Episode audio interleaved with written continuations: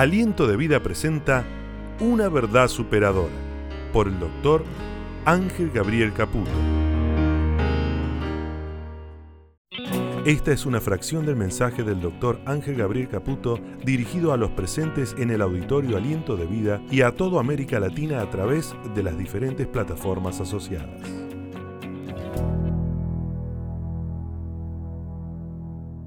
En el día de mañana, todos que ostentan de ser personas, hombres y mujeres de trabajo, celebraremos nuestro día. Buah.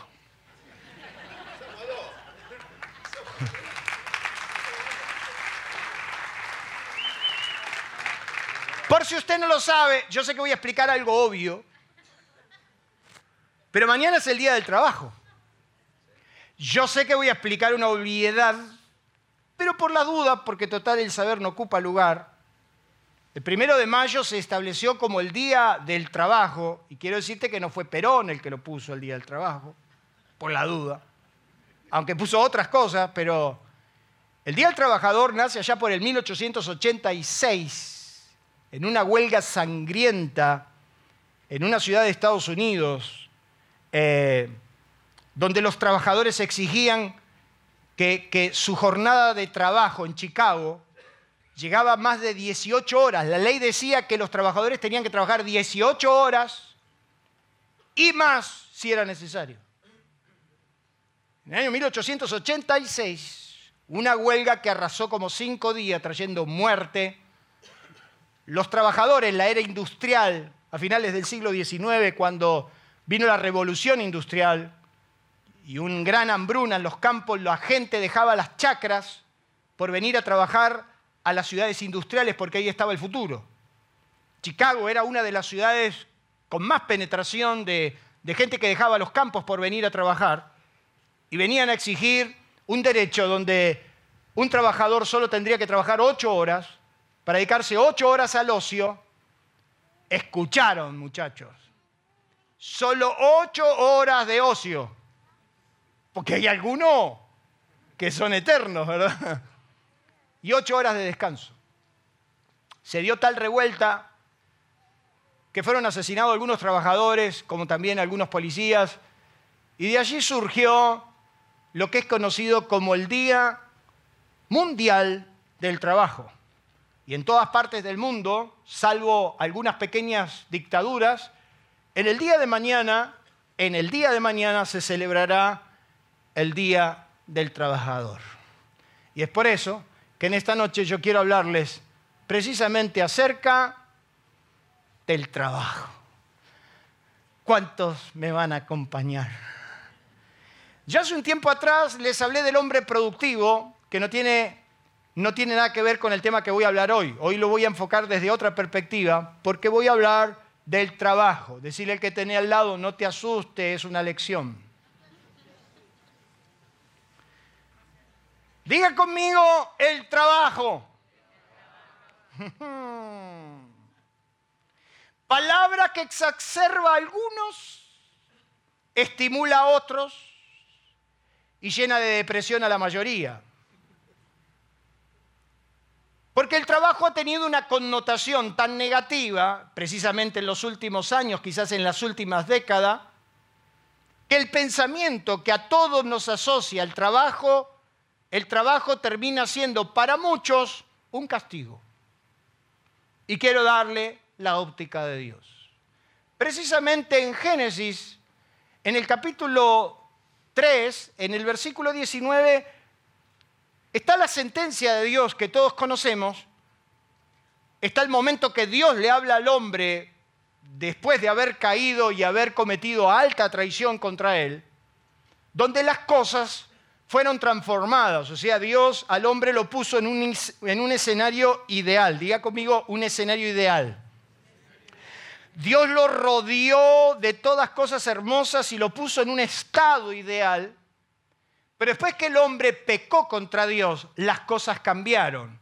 Y entonces en Génesis capítulo 3, verso 19, Dios le dice que con el sudor de tu rostro comerás el pan hasta que vuelvas a la tierra, porque de ella fuiste tomado, pues polvo eres y al polvo volverás. Note que Dios le está diciendo al hombre con el sudor.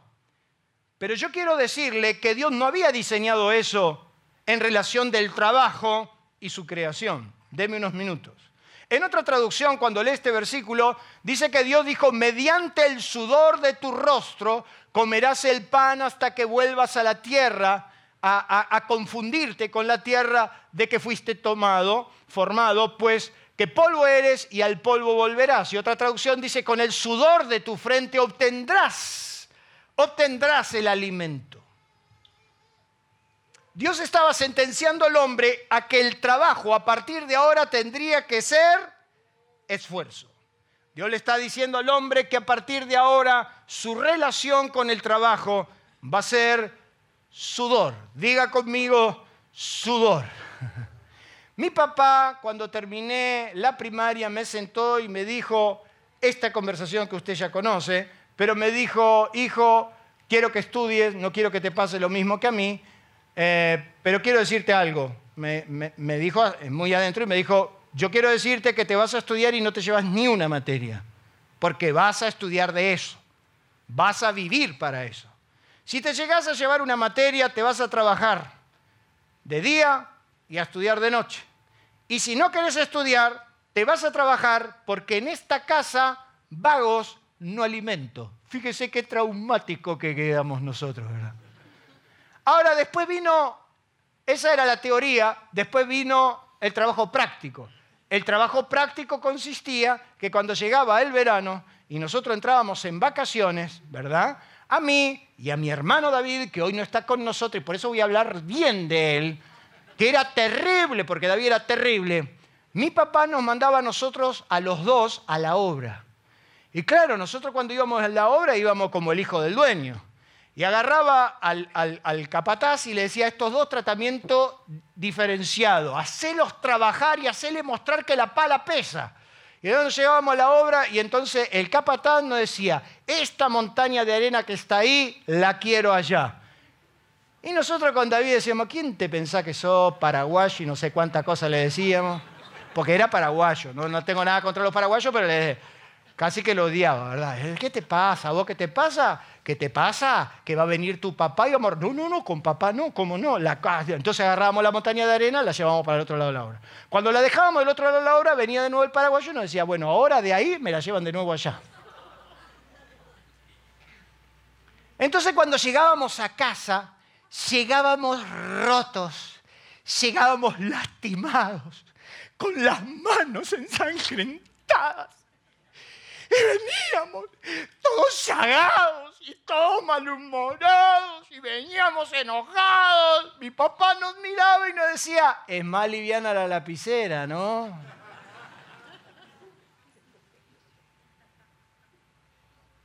El hombre empezó a asociar el trabajo con el sudor a partir de esa instancia. Pero yo quiero decirle que desde el origen de todas las cosas, Dios estableció el trabajo como el medio donde no solo, no solo un medio de subsistencia personal, sino también como el modelo de productividad, donde la misma creación se retroalimentaba.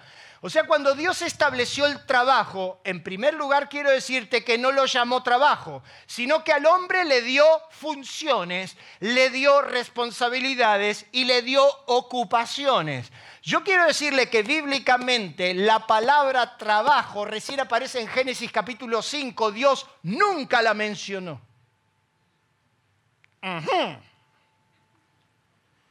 Sino que Dios al hombre le dio ocupación no solamente como medio de sustento propio, sino que era el modelo de productividad donde la la misma creación se retroalimentaba, porque el hombre cuando iba a trabajar hacía que la creación se retroalimentara. O sea, quiere decir que cuando una sociedad trabaja, cuando un hombre trabaja, todo se retroalimenta, porque uno lleva una cosa, el otro lleva la otra, la otra se encadena con la otra. Los sectores productivos trabajan de la mano del que genera los medios para hacerlo, las maquinarias para hacerlo. O sea, el hombre cuando trabaja inserta en la creación un medio de sustentabilidad. ¿Cuántos dicen amén? Dios lo diseñó así. Ahora mire qué interesante, porque quiero que usted entienda bien este concepto, que todos los dones, talentos, capacidades con las que el hombre fue dotado a imagen y semejanza de Dios, se liberarían a través del trabajo. Ese sería el medio donde la inventiva humana, ¿qué dice ahí? Se desarrollaría. Tengo un acople muy fuerte acá, por favor. Eso quiere decir que tus dones, tus talentos, tus capacidades se empiezan a desarrollar cuando Usted no va a creer que yo nací en una iglesia tan religiosa que creían que a Dios se lo servía dentro de la iglesia. Ninguno de esos sátrapas nunca entendieron de que también en el trabajo se puede servir a Dios.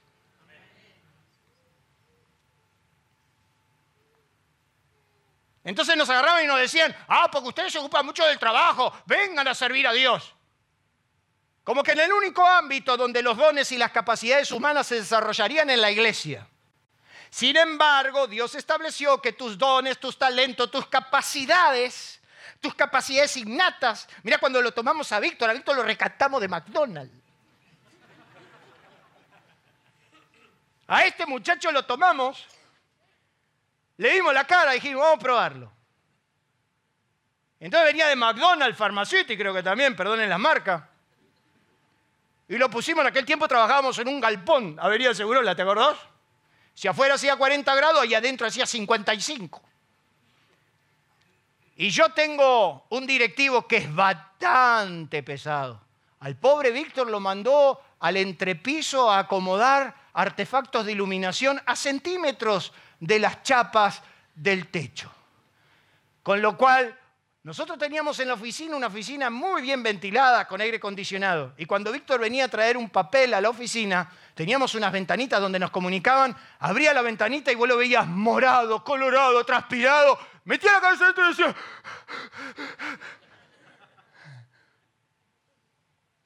Entonces alguien me dijo, me parece que ese muchacho está para otras cosas.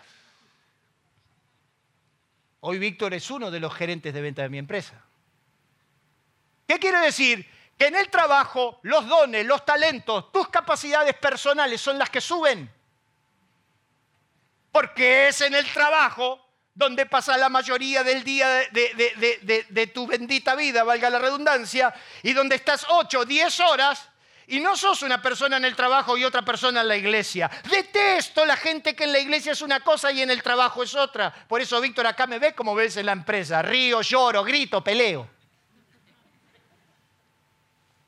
Diga conmigo mis talentos, mis dones, mis capacidades se desarrollan también en el medio del trabajo. Es tiempo de cambiar la óptica y el pensamiento de lo que pensamos sobre el trabajo, porque lo pensamos como la esclavitud, el yugo que nos pegan. Cuando Dios diseñó el trabajo como un método de bendición para el ser humano, donde el hombre se ocuparía, donde estaría todo el día ocupado. Ningún ser creado sobre el universo fue diseñado en su concesión para que sobreviva la vida. Todos, absolutamente todos, fuimos diseñados para imitar a nuestro Creador y ser sencillamente seres productivos. Dios no te diseñó para el ocio. Decirle al que tenía al lado, Dios no se lleva bien con los vagos.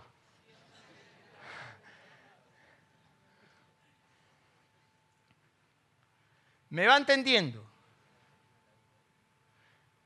Dios no diseñó al árbol para que aparezca ahí y sobreviva la vida. No, no, no, no, no, no. Dios estableció que el árbol tenga fruto y adentro del fruto tenga la semilla para que después esa semilla se siembre y pueda salir otro árbol. ¿Qué le está diciendo? Acá nadie se queda sin hacer nada.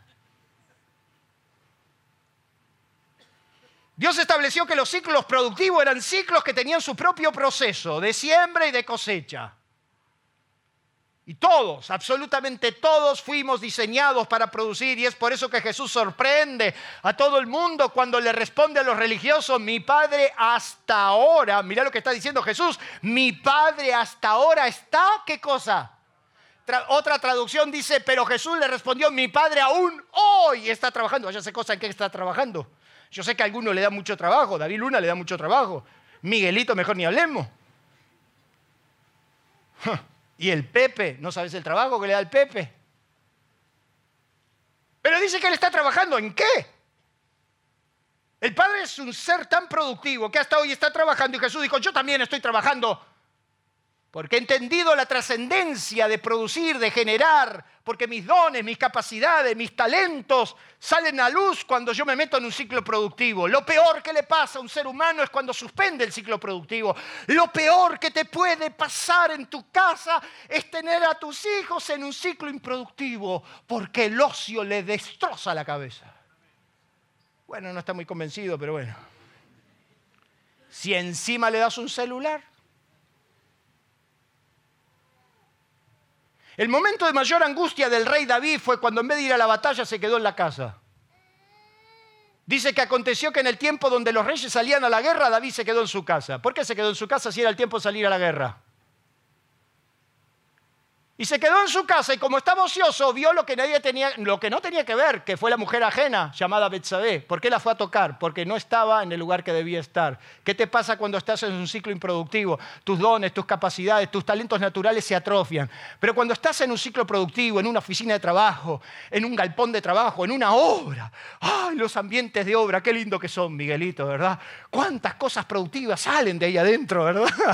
Ahí aprendes a tomar el tereré del yuyo de afuera, ¿verdad? Ahí, ahí aprendes a comer como, como, como, Ahí aprendes el compañerismo, ahí aprendes, inventás. El hombre tiene la capacidad de inventar cuando está en un ciclo productivo. A alguien se le ocurrió y dijo, uy, voy a hacer esto, voy a hacer lo otro. Diga conmigo, trabajo. Se está poniendo lindo. Dicen los que saben que trabajo es la ocupación retribuida. La pongo en duda, pero no importa. Dice que también es la obra el resultado de la actividad humana, pero también dice que es el esfuerzo humano aplicado a la producción de la riqueza en contraposición al capital. Dios diseñó al hombre para que trabaje. Thomas Jefferson, conocido como uno de los padres de la patria, tercer presidente de los Estados Unidos entre el 1801 y el 1809, creador de la constitución madre de todos los países civilizados y de avanzada, Thomas Jefferson dijo, el trabajo hecho a gusto, ¿qué dice? No cansa jamás. Confucio, uno de los célebres pensadores y filósofos de China, creador del modelo chino, dijo, busca un trabajo que te guste y no habrás trabajado un solo día de tu vida. Quiere decir que hay un secreto en el trabajo en el cual si lo descubrimos, no será ya una maldición, sino que será una bendición. Otro padre y fundador de la patria, como Benjamín Franklin, ese que usted anda buscando por todo lado y si es posible carita grande. Viste que ahora encima cuando te dicen tráeme dólares, carita grande. Entonces yo busqué una carita grande, acá tiene una carita grande. Benjamín Franklin, estadista, científico estadounidense, padre fundador de la patria. A mí me gustan esas cosas porque yo voy a ver a estos hombres que soñaron con una patria grande y lo lograron. Y si bien el concepto que yo hoy tengo no es el mismo que de aquella patria que nació llamada América, fueron capaces de fundar una patria justa, equilibrada, de oportunidades. Como padre de la patria puso que el camino hacia la riqueza depende fundamentalmente de dos palabras. Dígamelo usted trabajo y... No hace falta que les hable de que este muchacho quién es, pero Albert Einstein dije que el genio está compuesto por el 1% del talento y el 99% del... O sea que algo mañana vamos a celebrar, algo que no estamos entendiendo. Mire qué interesante, porque Voltaire, escritor, filósofo, pensador, de Francia, uno de los hombres con más cráneo en lo que, sea la cultura, la filosofía, el progreso de un mundo que tenía que surgir de la nada, Voltaire dijo que el trabajo aleja de nosotros tres grandes males. El aburrimiento, el vicio y ¿qué dice ahí? Estoy aburrido. ¿No hay internet? No, pero por ahí conseguís una linda escoba. ¿Verdad? El aburrimiento. Estoy aburrido. Nuestros chicos, las generaciones que vienen, no pueden ver, la estadística dice que en YouTube no se puede ver un, video más de dos minutos. Que normalmente los videos que, miramos, no llegamos a verlo más de un minuto, los salteamos, los corremos. No tenemos paciencia ni para terminar de ver un videito. Y uno de los problemas que tiene nuestra generación es que se aburren fácil. ¿O no? Papás, ¿cuántos papás tengo acá? Los chicos se aburren fácil. Entonces tenemos una montaña de regalos, una montaña de juguetes y se aburren. Con mi hermano David, nosotros en nuestra época, una vez mi papá en un gesto de generosidad, ustedes van a pensar que yo tengo un trauma con mi papá, pero no lo tengo. En un gesto de generosidad absoluta, José era muy chiquitito, nos regaló un camión Duravid. Lo que era el Duravid. Si tenías un Duraví y bordó, ¡oh! eras el winner de la familia. Entonces nosotros, como antes de llegar al Duraví, nosotros volábamos con nuestra imaginación, con mis primos jugábamos a los sheriff. Y entonces nos hacíamos las armas nosotros porque nadie nos regalaba. Jugábamos a la carnicería. ¿Qué se... esto, esto, esto me están mirando mal, está bien, pero ustedes vamos. La carnicería. Agarrábamos cartón, los mojábamos y apilábamos las milanesas. ¡Qué pobreza! ¡Qué pobreza! Y entonces poníamos un tablón y uno era el carnicero y nos hacíamos el carnicero, el otro nos hacíamos los convoy. Que con un caño y un pedazo de madera y alambre de obra atábamos y salíamos. Éramos Batman, Robin, el zorro, la imaginación volaba, nunca estábamos aburridos. Porque era eso o la obra, entonces nos entreteníamos. Entonces este muchacho dice que el trabajo quita tres grandes males. El aburrimiento. Tu hijo se aburre, tu nieto se aburre. Dale una escoba, mi amor. Dale la pila de platos. Mándalo a lavar el auto. Decirle que te haga el asado. Mañana mañana. No tengo la preocupación si hay carbón en casa. No. Mañana aspiro solamente a que Pancito me regale una docena de facturas. Me voy a hacer el mate como buen crítico. Voy a decir, me parece que se te está pasando. Está un poco crudo, está un poco seco. El trabajo quitará el aburrimiento, el vicio y la necesidad. Tres grandes males. Steve Jobs dijo que la única forma de hacer un gran trabajo es... ¿Sabe, cuál es el problema? Que no amamos nuestro trabajo. Y el trabajo es una maldición para muchos. Es una penitencia que nos toca ir y otra vez y otra vez porque hemos perdido la trascendencia de lo que significa. Mire qué interesante, porque la lógica japonesa dice, que si alguien pudo hacerla, significa que yo también puedo hacerlo. Si nadie puede hacerlo, significa que yo debo ser el primero en hacerlo. Esa es la lógica que ellos tienen. La lógica del japonés, una cultura fascinante en lo que hace el trabajo y la superación. la superación por, por la superación. Si lograste un buen producto, lo podés mejorar. La mejora continua. El método Kaiser, un método que crearon después de la Segunda Guerra Mundial, donde hablaban de los métodos efectivos del trabajo: orden, limpieza, disciplina, procesos. Ellos tienen establecido que si alguien, si alguien pudo hacerlo, significa que vos también podés hacerlo, no tenés excusa. Y si nadie lo hizo, vos podés ser el primero. Eso le meten a los chicos desde chiquito en la escuela. Sin embargo, la lógica latina, ¿qué dice? Si alguien puede hacerlo, que lo haga él. Si nadie puede hacerlo, ¿por qué yo tengo que ser el primero?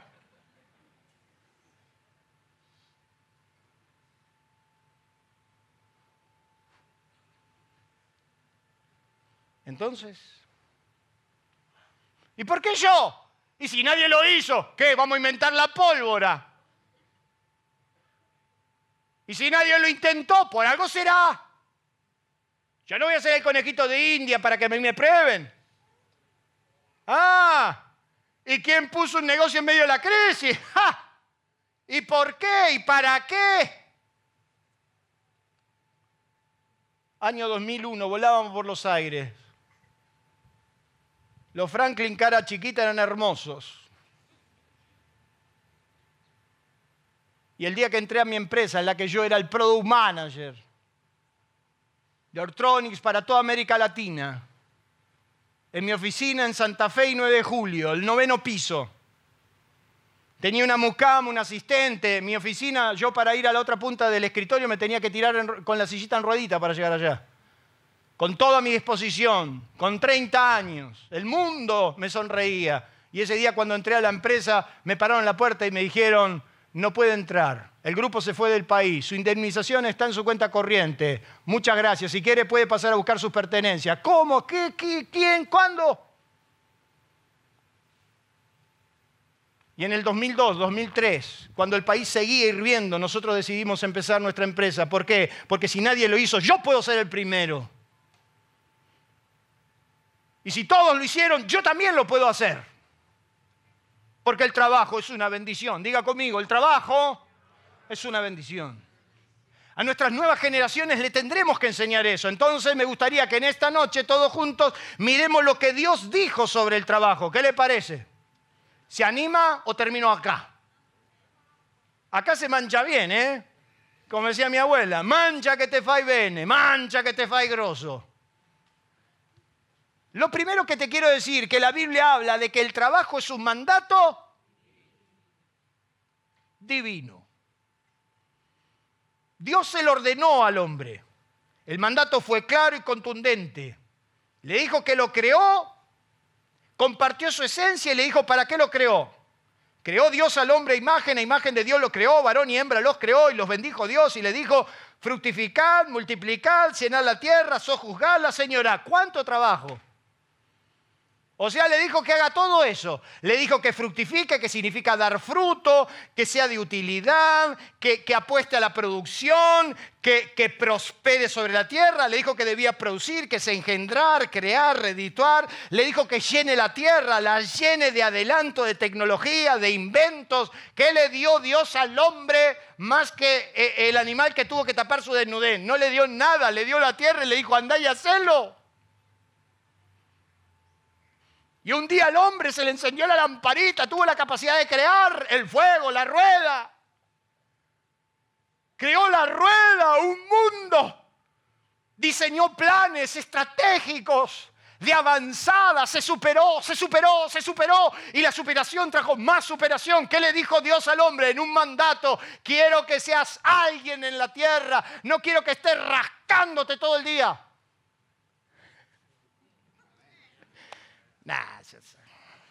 Me siento. Le dijo que produce, le dio ocupaciones, lo mandó a esforzarse. Antes de la caída lo puso en el huerto y lo puso para que lo labrara y lo guardase. ¿De quién? Si no había maldad. A los alumnos. Fíjense que Dios le dijo al hombre, te pongo en este lugar para que lo labres y lo cuides. O sea que Adán, antes de cometer la traición contra Dios, conoció el trabajo pero sin dolor. O sea que Dios diseñó al hombre para que trabaje sin dolor. Qué lindo sería trabajar sin dolor. ¿Cuántos dicen amén? Imagínate un jefe que no te reta. Imagínate un jefe que te dice, ¿cuánto querés ganar? Y yo con 500 me arreglo, toma un millón. ¿A cuánto le gustaría un trabajo sin dolor? Que le diga, no, no, no, no, no. Trabaja como querés, a la hora que querés, presencial, vía Zoom, cuando quieras. Vení como quieras. Bueno, yo algunos tengo, ¿verdad? Que vienen, se vienen enojotas. Y entonces a lo que le decimos, como el jefe sí, peor que él no. Pero Dios estableció un mandato divino y le dijo que debía esforzarse sobre la tierra, que tenía que labrar la tierra, que tenía que cuidarla. De hecho, que Dios le trajo al hombre todos los animales una mañana y le dijo, mira, te traje todos los animales. Y atrás de Dios había un lío, había elefante, jirafa, murciélago, rinoceronte. Mi hija me va a criticar. Rinoceronte, ¿cómo se dice? Rinoceronte, rinoceronte. Eso me quedé traumado porque mi pastor me decía, tenés que tener la carne como el rinoceronte. No me quedó.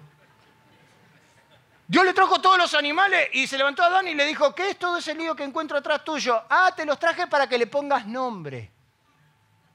Entonces Adán se tuvo que sentar a la mañana, miró a la jirafa, dijo, jirafa. Al chancho lo vio y dijo, chancho. A la gallina le dijo, gallina. Y dice que le puso nombre a todos los animales. Y es su nombre, al día de hoy, el nombre que le puso Adán. Ahora, usted se fija todo el trabajo que tuvo ese muchacho. Ponerle nombre a todos los animales. No sé ni cuántos miles, ni cuántas miles de parejas. Yo creo que los chanchos vendrían cómodos. El problema son las aves. ¿Cómo le decís? Lechuza, El trabajo es un mandato divino. Dios le dijo al hombre que debía esforzarse y trabajar. Dios le dijo al hombre que él tenía que trabajar, que tenía que producir, y aunque después lo reglamentó por ley, lo reglamentó por ley para que el hombre no se vaya del extremo. Y entonces en la ley de Moisés, el cuarto mandamiento ¿Se acuerda usted el cuarto mandamiento donde Dios dice, acuérdate del día de reposo para santificarlo, seis días trabajarás y harás toda tu obra durante los seis días. Seis días trabajarás y el séptimo descansarás porque el séptimo día descansó Dios. Pero Dios le dice y lo reglamentó seis días para trabajar, no los lunes, los miércoles y los viernes. Seis días, decirle que tenía al lado seis. Aliento de Vida le invita a conocernos a través de nuestras redes sociales. En la web, en Facebook, en nuestro canal de YouTube y Spotify. Aliento de Vida, una forma diferente de vivir. Aliento Escucha, nuestro WhatsApp 11 3948 5138 11 3948 5138 38. Aliento escucha. Vamos a quitarle el impuesto al valor agregado, que sea 5. Y te quejas, desgraciado. Así que de acá mi base bíblica para que todas las mujeres ahora me acompañen. Si usted tiene un marido que le cuesta arrancar, ¿verdad? Y que está siempre cansado, agotado, saturado, estresado porque tiene un jefe malo, tiene, tiene, tiene, un, tiene un capataz que lo chuza y que... Entonces el sábado de la mañana amanece y usted le dice, mi amor, hay que cortar el pavo. Pero no me podés dejar tranquilo, pero un día, un día. Usted me agarra Éxodo capítulo 20 y le dice, el pastor dijo, seis días, seis el séptimo descansará, pero seis. Cinco en la empresa, uno acá. Si su esposa le cuesta arrancar por la cocina, por ejemplo, y no digo que ese sea su único trabajo, y que le diga que está saturada, está cansada, yo no voy a hacer la vida que hizo tu mamá. Tu mamá hizo esa vida, yo no en mi vida. Nos podemos meter acá, Adriano, ¿no? Ahí tenés a tu mamá cómo terminó con el palo de amasar. Mirá cómo terminó. Bueno, pero no te digo que agarres el palo de amasar, pero agarrás la pasta linda. Y entonces usted me agarra a, Génesis, eh, a Éxodo capítulo 20 y le dice a su mujer, seis días. Seis. El séptimo, tómatelo libre. Deme un aplauso.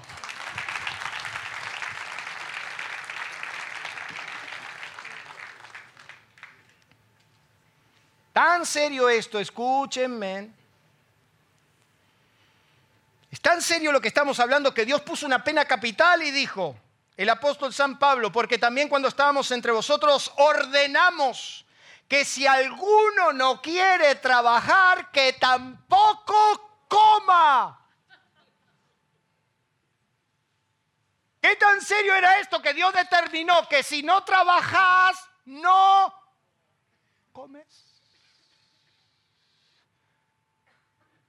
No vamos a ir muy lejos como sociedad pensando que yo sin trabajar puedo vivir, porque ignoramos que es un mandato de Dios.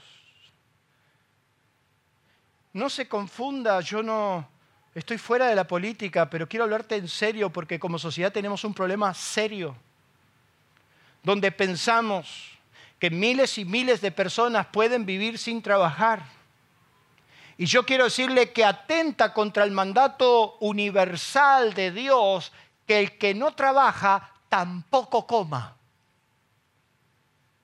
Amén.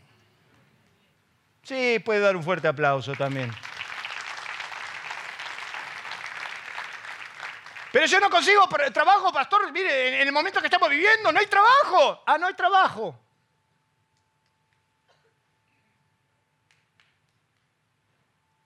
Yo le puedo marcar por lo menos 10 trabajos mínimos que en su casa tiene para hacer y que usted debe hacer. El trabajo es un mandato. Y tendremos que revisar nuestras conductas colectivas para reivindicar la cultura del trabajo. No, no son los políticos los que lo tendrán que decir, somos nosotros los que lo tenemos que decir. Tendremos que trabajar sobre nuestras generaciones para enseñarle la importancia, la trascendencia del trabajo, porque el trabajo liberará tus dones, tus talentos, tus capacidades. Y por eso me cabe la responsabilidad de darles un lindo anuncio, porque no soy del piripipí que habla. Estamos trabajando muy seriamente. Si Dios así lo permite, en el segundo semestre estaremos inaugurando lo que se llama la escuela de oficio. Si no tenés un oficio, si no sabes qué hacer con tu vida, vení que te enseñamos.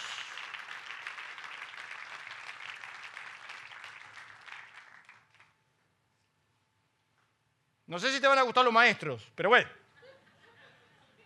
Imagínatelo a Miguelito enseñándote construcción. Mm. Lo segundo, que el trabajo produce qué cosa? Satisfacción. Mi papá me decía, qué lindo que ir a la cama cansado, ¿no? Porque nosotros como buena casa italiana eran dos habitaciones, la de papá y mamá, y después estábamos los cuatro metidos adentro de tres por tres. A, esa pieza había que entrar. Pobre mis hermanas la mandaron a dormir al comedor, pero a nosotros en la otra pieza los cuatro varones. ¿Verdad? Y mi papá de la otra pieza decía, mire que me levanto, ¿eh? Porque nosotros no teníamos tele, no teníamos computadora, era una desgracia. ¿Qué hacíamos a la noche? Contábamos chistes.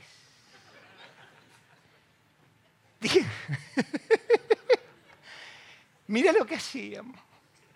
Contábamos chistes. Y entonces estábamos en la pieza. Y mi papá de la otra pieza decía, mire que me levanto. El problema no era cuando papá te decía, mire que me levanto. El problema era cuando veíamos que mamá venía. Pero cuando veníamos de la obra, dormíamos no nos, no nos acordábamos que hacía 45 grados y teníamos un ventilador solo. No, qué lindo que era dormir. Es como le pasó a los jóvenes ahora en Entre Ríos. Los jóvenes fueron a Entre Ríos, estos chetos de capital.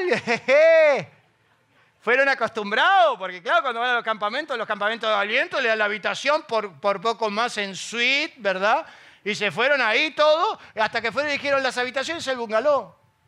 Entonces viene mi hija, que te habla con los ojos. Me dice, papá, no sabes. Estamos en el bungalow y había bichos. Había, había mariposas, cucarachas, había cosas.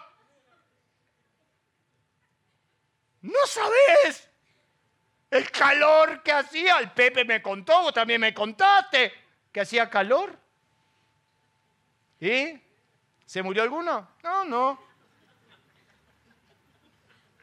¿Y qué pasó después? En la segunda noche, ¿arreglaron algo? La segunda noche no vimos nada, no sentimos nada.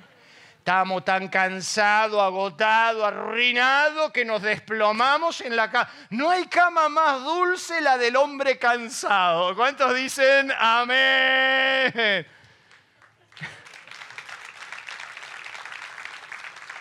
El trabajo es placentero, produce satisfacción. Por eso dice la Biblia que cuando Dios terminó toda su obra, vio que lo que había hecho era bueno.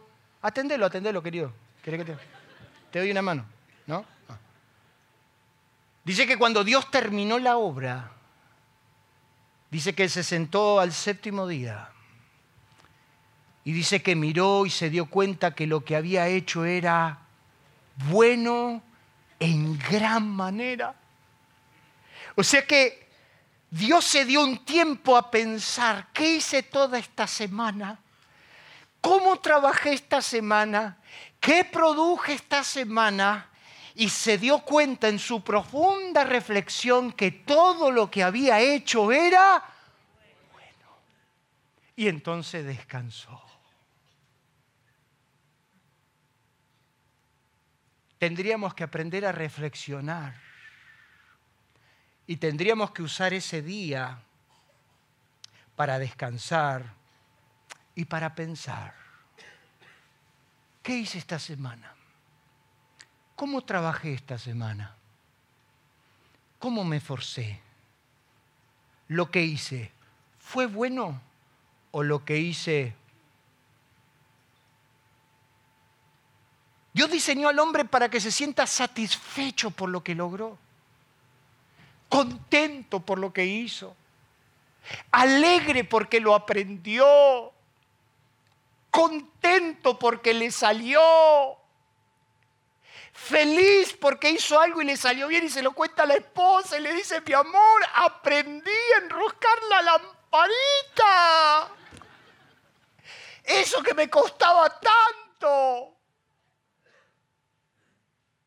Lo aprendí, es la satisfacción por el, por, el, logro. Por eso dice la Biblia, el labrador para participar de los frutos debe trabajar primero. He aquí que lo bueno es comer y beber y gozar del bien de todo su trabajo.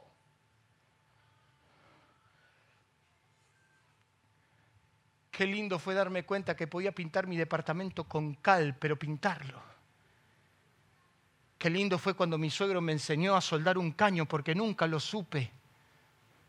Y cuando me quise mudar a mi primer departamento y necesitaba hacerlo, fue mi suegro el que me enseñó. Y yo bendigo la vida de mi suegro porque no me lo hizo, él me enseñó y me dijo, agarra el caño, agarra el caño. Lo primero que me enseñó teníamos que hacer la cloaca y me dice, agarra el caño. Agarra el soldador, prende el soldador. Y agarrá el caño y calentalo para hacerle la boquilla. Qué lindo que fue. Porque primero lo arruiné. Toma el cuento del chino que se quedó sin trabajo. Usted conoce la historia. El chino se quedó sin trabajo. Y entonces dijo, ¿qué hago de mi vida? Tengo que trabajar. Y entonces al otro día en la casa puso un cartel que dice, se enderezan encorvados. Y entonces al otro día encontró 100 encorvados en la puerta. 100 así.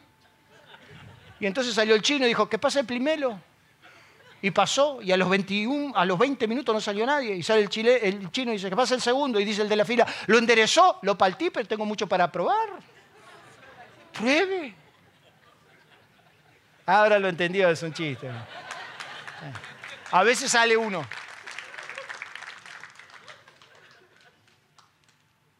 Qué feliz me hizo cuando Jorge me enseñó a poner una puertita de madera en, en el mueble de mi casa. Yo no tenía el mueble de cocina y entonces Jorge me dijo, vení que yo te encargo las puertitas y le pones el marco. Y Jorge te agarra, te agarra esos manuscritos que te hace. Y me hizo todo un manuscrito. Qué satisfacción ver la puertita puesta en mi, en mi casa. La satisfacción de haberlo hecho, la satisfacción de haberlo logrado. de terminar mi tarea, mi trabajo, mi empresa. Y ver que entre mi empresa directa e indirecta tengo más de 200, 200 familias que dependen de mí todos los días o dependen de mi gestión. Y qué lindo decir, pasó la pandemia y a nadie dejé de pagarle el sueldo. Qué lindo fue decir y asumir, mis empleados todos están en blanco, todos tienen una paga digna. Qué linda la satisfacción de decir, lo logré, mi amor, decirle a mi esposa, mirá, me forcé, lo hice. No hemos aprendido a valorar el fruto de nuestras manos. Y Dios estableció en, la parábola más falosa de toda, la parábola de los talentos, que dice que cuando fueron los siervos a rendir cuenta, y le dijeron, vos me diste cinco y aprendí a hacer otros cinco. ¿Qué le dijo su señor? Bien, bien, bien, bien, Jorge, lo lograste, bien, David, Cecilia, bien, Carlitos, Nora, bien, lo lograste. Bien, buen siervo y fiel. En lo poco fuiste fiel, en lo mucho te pondré. Quiere decir que el trabajo produce satisfacción de haberlo logrado. Y voy a apurarme. Tiene un secreto. ¿Cuál es el secreto de los secretos? El trabajo tiene un secreto que pocos han entendido y por eso nos va como nos va. Porque las circunstancias no determinan nunca tu éxito personal. Yo quiero decírselo con todas las letras. La circunstancia, el país, los gobiernos no determinan mi éxito personal. Me canso de escuchar a los argentinos decir, es que este país, de por, que este país, que este país, y que querés en este país, este país. Toda la culpa es del país. El país, los gobiernos. Se murió mi abuelo hablando del país y los gobiernos. Se murió mi padre hablando de los países y los gobiernos. Me voy a morir yo hablando del país y los gobiernos. Pero las circunstancias no determinan tu éxito personal, ni tu autoridad, ni tu propósito, pero tu postura frente a la vida, tu actitud, tu posición frente a Dios determinará si vas a salir o te vas a quedar. Porque si fuera así, entonces Dios es el Dios de los países del primer mundo y no es el Dios de los del tercer mundo. Dios es Dios. Y tu actitud, que significa tu disposición de ánimo, manifiesta de algún modo tu postura del cuerpo, especialmente cuando es determinada por los movimientos del ánimo. Son las manifestaciones externas de los principios que hemos abrazado en nuestro ser interior. Refleja exponencialmente nuestras convicciones, tus actitudes reflejan tus convicciones, son tus posturas de lo que abrazas adentro. Tu actitud frente al trabajo es lo que te está destrozando.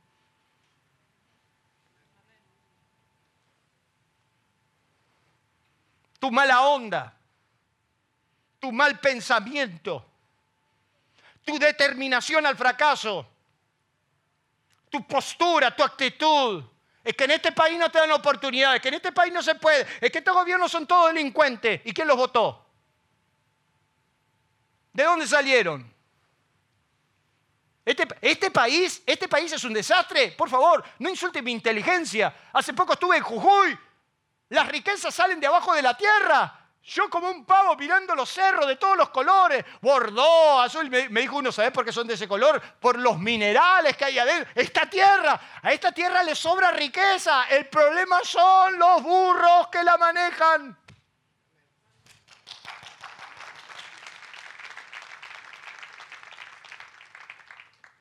Es tu actitud. Y estaba en Toledo, en España, comiendo, como se come en España. Y viene una chica a servirme y le digo, ¿sos argentina? Sí, soy argentina. Ah, mira qué bien, que estás acá. Y sí, vine porque no se podía venir más en Argentina. Ah, sí, no, tenés razón, porque tampoco soy un idiota. Sí, tenés razón. ¿Y qué hacías en Argentina? No, en Argentina no hacía nada. ¿Y qué haces acá? Limpio platos. Acá lo puedes hacer allá no. El que tiene oídos para oír. Eh, con Víctor estuvimos en la presencia, ¿te acordás? De ese que tenía mucha, pero mucha, pero mucha, pero mucha, pero mucha plata. Entonces estaba el empresario reunido, estaba Víctor, y el padre me mira y me dice, Mi abuelo hizo mucha plata. Mi papá hizo mucha, pero mucha plata. Yo nunca escuché algo así. Me dijo, yo hice mucha, pero mucha, pero mucha. ¿Te acordás, Víctor? Como cuatro veces. Mucha plata. Y lo miré al hijo que tenía al lado, ¿te acordás? Ese día vos pensabas que yo que lo agarraba del cuello y lo tiraba por la ventana. Y le digo, ¿y vos? Le digo, ¿qué? Le digo, aparte de gastar la de tu papá, ¿qué haces? Y me dice, yo, hm, yo me voy de este país. Me voy de este país porque en este país no hay oportunidades. El país... Entonces le digo, mira, yo estaba un segundo a hacer un desastre y le digo, mira, es fácil hablar así, no se lo dije, no me dejes mentir. Es fácil hablar así cuando te vas con la billetera de tu papá. Y le digo delante del Padre, lo mejor que podrías hacer por él es dejarlo que huele, pero sin tu billetera, vamos a ver a dónde va. Porque es muy fácil hablar. El trabajo tiene una actitud que nadie ve. Ese secreto, es tu, tu actitud interior que determina que Dios puede confiar en vos. Es tu ser interior abrazado a una convicción de decir a mí me va a ir bien aunque a todos le vaya mal. Es tu actitud por eso dice Proverbio, has, visto hombre solícito en su trabajo, delante de los reyes estará y no delante de los de baja condición. Proverbios 10.4 dice, la mano negligente empobrece, pero la mano diligente enriquece. Proverbios 13.4 dice, el alma del perezoso deseo y nada alcanza, más el alma de los diligentes. Y la Biblia te habla de los diligentes, que el alma de los diligentes prosperará, que la actitud de los diligentes los sentará junto a los reyes. Los diligentes, ¿saben lo que son los diligentes? Los cuidadores los que son exactos, los que son activos, los que son prontos, los que son prestos, los que son ligeros en obrar, el que responde rápido, el que es cuidadoso y efectivo en su trabajo. ¿Usted tiene algún problema? Cuéntame cinco minutos más. ¿Qué es un diligente? Sí, señor. ¿Cómo quiere? ¿Cómo lo hago? Quiero que corras esta caja. ¿Quiere que se la limpie? ¿Qué es un diligente? ¿Cuál es tu actitud correcta? La segunda milla. Tu actitud dispuesta, predispuesta. ¿Cómo voy a hacer? ¿Cómo, lo, cómo voy a hacer? Tengo que, uy, tengo ese, ese cacharro viejo, bueno, no importa. Lo voy a limpiar, lo voy a lavar, me voy a levantar temprano. No tengo trabajo, madrugo igual, a las 6 de la mañana me levanto la cama. No importa para qué, pero me levanto. Mi actitud le está diciendo a Dios. Si vos me das un trabajo, sin trabajo me levanto a las 6 de la mañana, me das un trabajo me levanto a las 5. Quiero que vayas y me hagas una hora. Sí, Señor. Necesito que me hagas un trabajo adicional que esto no te lo voy a pagar. No importa.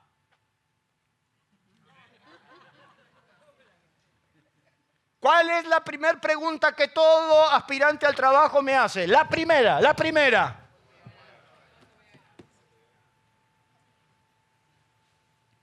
¿Y cuánto me van a pagar?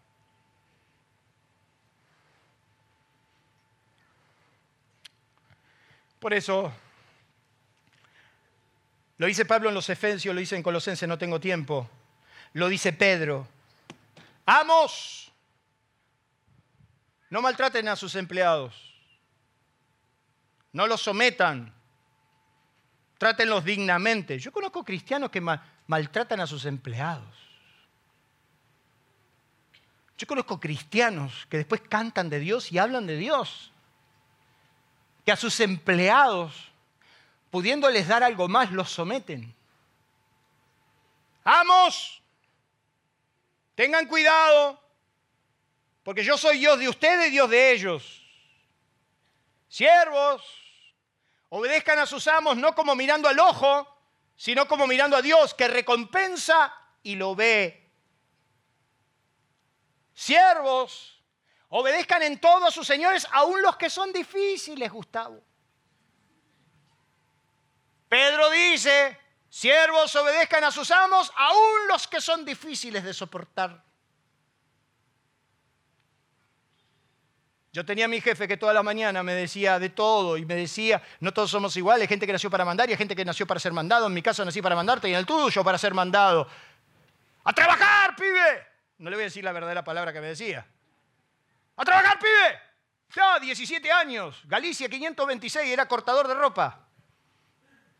Tenía 16, 17 años yo manejaba la producción de una fábrica. Un cortador cortaba 1500 prendas cada dos, tres días. Yo cortaba por día. Yo encimaba. Abría la tela que iba a usar al otro día. Abría 20, 30, a veces 40 rollos de tela. Los dejaba descansar y ya tenía los del día de ayer. A las 8 de la mañana ya empezaba a tirar las tiras. Tiraba 200 paños de tela. A las 4 de la tarde lo estaba cortando, lo atando y bajando de la red. Nunca nadie hizo eso.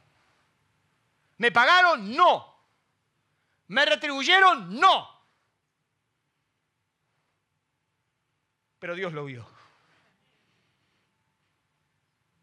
Y como Dios lo vio, yo he llorado frente a, los rollos de tela porque no me pagaban. Era plena hiperinflación, yo elegía o comía un sándwich o viajaba. Y entonces como no podía dejar de asistir, no comía. ¿Ellos lo vieron? No, no lo vieron. Pero a mis 50 años tengo mucho más de lo que ya necesito para morir en esta vida. Ellos se fundieron, ellos se cayeron, pero yo me levanté. Tu actitud frente al trabajo es lo que despertará que Dios abra los cielos. Tu actitud será tu enorme secreto. Por eso dice que Potifar vio que José todo lo que hacía prosperaba y como todo lo que hacía prosperaba, Jehová lo bendijo. Y entonces dice que Potifar puso todo en sus manos. Y voy a terminar. El trabajo, escúcheme bien, el trabajo tendrá el cielo a su favor por la sencilla razón que Dios le dio la capacidad al hombre de trabajar, de generar, pero Dios lo diseñó y como Dios lo diseñó, Dios lo va a avalar. Dios siempre dijo lo mismo a los hombres, esfuérzate. Yo todas las mañanas cuando me levanto me dice, esforzate. Dios siempre dice, esfuérzate. ¿Y este país? Esforzate. ¿Y pero todos se van? Yo me quedo. Pero nadie que... Yo hago. Y lo que viene y lo que viene. Pero Dios me sigue diciendo, esfuérzate, esfuérzate. Esfuérzate, Zorobabel, esfuérzate también Josué, hijo de Josadac, sumo sacerdote, y cobra el ánimo. Pueblo toda la tierra, dice Jehová, y trabajad, porque yo estoy con vosotros. Trabaje y el dólar vale 400, vale 600, vale 1000, yo me levanto a la mañana igual y me voy a trabajar. ¿Y usted sabe lo que tiene que hacer? Usted tiene que trabajar. Porque cuando usted trabaja, usted moviliza el cielo a tu favor. Esfuérzate, Babel, esfuérzate y trabaja. Trabaja duro. Así dice Jehová, reprime tu llanto de voz y las lágrimas de tus ojos, porque salario hay para el que trabaja, dice el profeta. Reprime tu llanto. Vamos a llorar, vamos a sufrir. Y Dios te dice, reprime tu llanto, ya no llores más, porque paga hay para tu salario. Yo pago bien. Yo te voy a retribuir, porque sos de los míos. Sos un trabajador. Dios es un trabajador. Dios hasta ahora está creando, trabajando. Y mandó a su hijo para que trabaje. Y cuando todos le decían, descansa, maestro, descansa, dijo, no, mi deber es trabajar. Dios determinó en Deuteronomio capítulo 28 que Dios iba a bendecir solo el fruto de tus manos. Bendecirá el fruto de tus manos, tu vientre, tu mosto, todo y yo quiero que todos abran, ya termino, en el Salmo 144.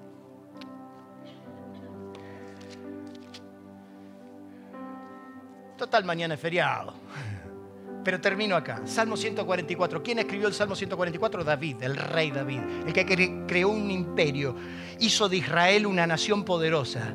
Y en el Salmo 144 él va a dar las cinco promesas, escuche, a los hombres de trabajo. ¿Cuántos hombres y mujeres de trabajo tengo acá? Levanten la mano. Usted es un hombre y mujer de trabajo, ¿verdad? Tiene testigo.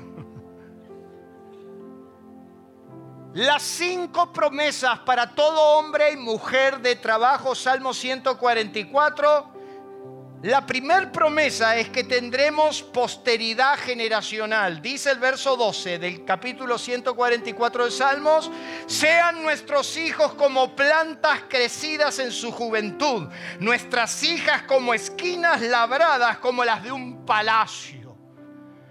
¿Qué le promete Dios un hombre de trabajo? Tus hijas serán muro, columnas, bendición.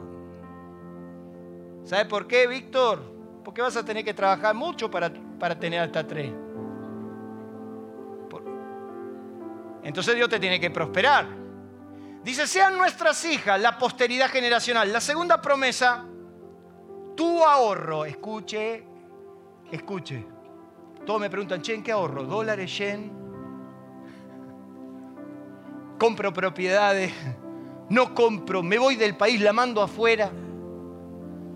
Usted no va a creer, pero me está pasando algo raro. Yo no sé por qué, pero hay muchos grupos que me llaman a grandes reuniones. Le estoy hablando a los empresarios más importantes del país. Ángel, ¿qué hacemos? ¿Y qué cree que te diga? No, pero ¿cómo hacemos con nuestra capacidad financiera y todo eso? Mire la segunda promesa, es tu ahorro.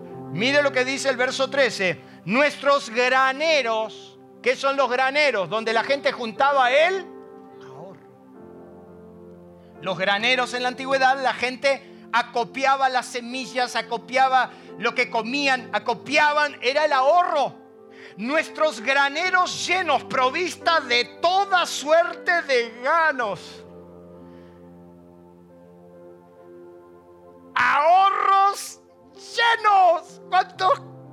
¿Cuántos dicen amén? Nuestros graneros llenos. La tercera promesa las ganancias. Verso 13, la segunda parte, dice nuestros ganados.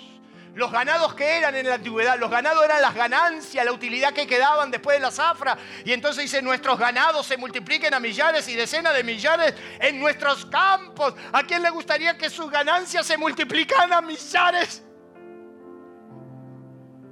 Es promesa.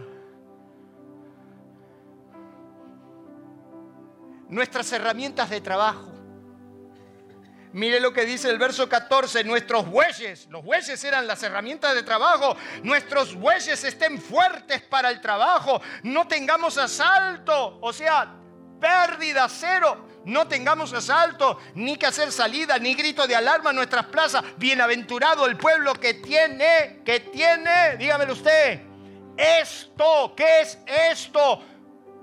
Una generación que trasciende. ¿Qué es esto? Ahorro sustentable. ¿Qué es esto? Ganancias extraordinarias. ¿Qué es esto? Buenas herramientas de trabajo. ¿Qué es esto? Sin perjuicio. Bienaventurado el pueblo que tiene esto, bienaventurado el pueblo cuyo Dios es Jehová. Denle un aplauso a Dios.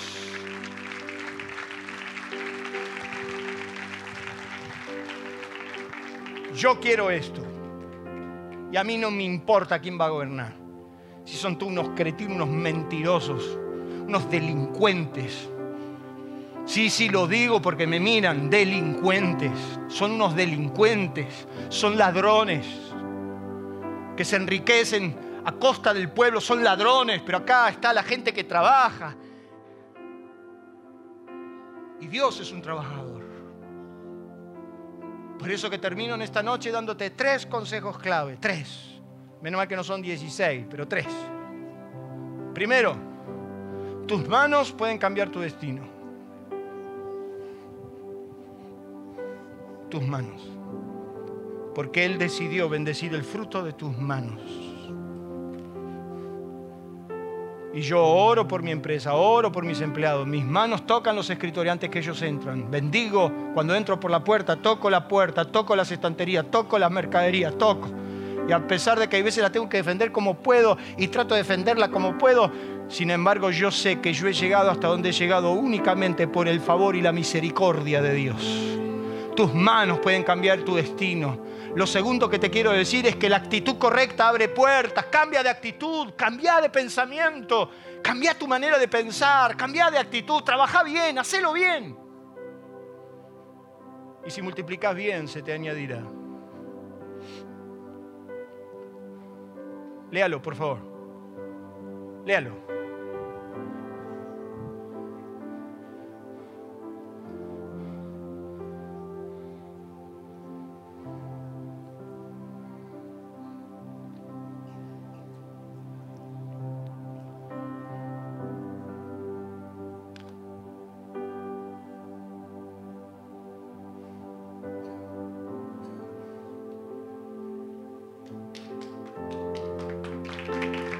Lo leyó.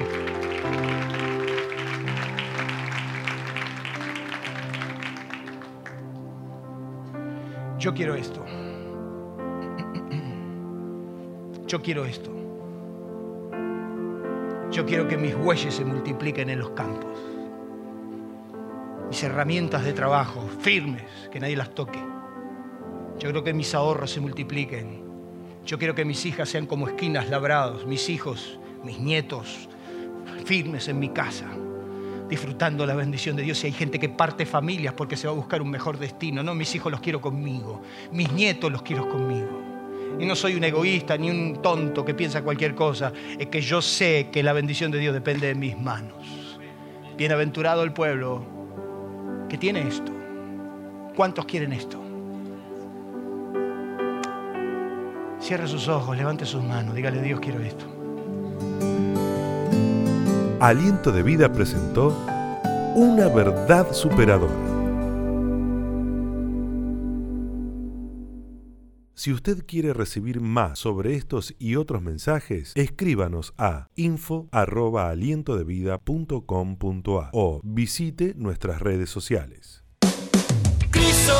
el motivo de mi vida. Nuestro auditorio se encuentra en la ciudad de San Justo, Partido de la Matanza, provincia de Buenos Aires, Argentina. Usted será muy bienvenido en este lugar.